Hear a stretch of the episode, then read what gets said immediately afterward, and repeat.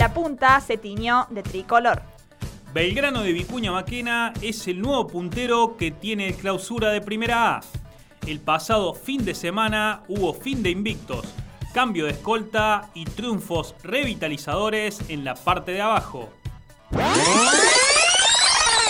Pero seguramente a toda esta información ya la leíste en nuestra web. Ahora te presentamos estos datos que probablemente no conocías. Deportivo Río Cuarto venció por primera vez a San Martín en Vicuña Maquena. El cuadro riocuartense había perdido en sus anteriores cuatro visitas en suelo maquenense, contando partidos de primera A y B. En el historial general manda el Patriota con cinco triunfos contra tres victorias del Canario. El mano a mano se completa con dos empates. Juventud Unida volvió a derrotar a Lautaro Roncedo luego de seis partidos en serie.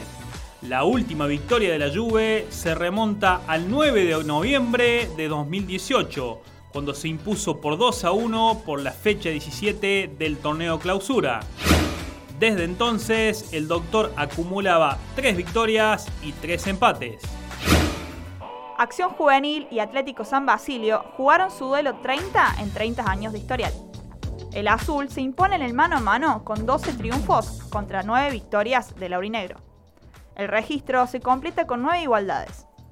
En general de esa jugaron 15 veces en donde el local ganó 8, la visita 4 y empataron 3.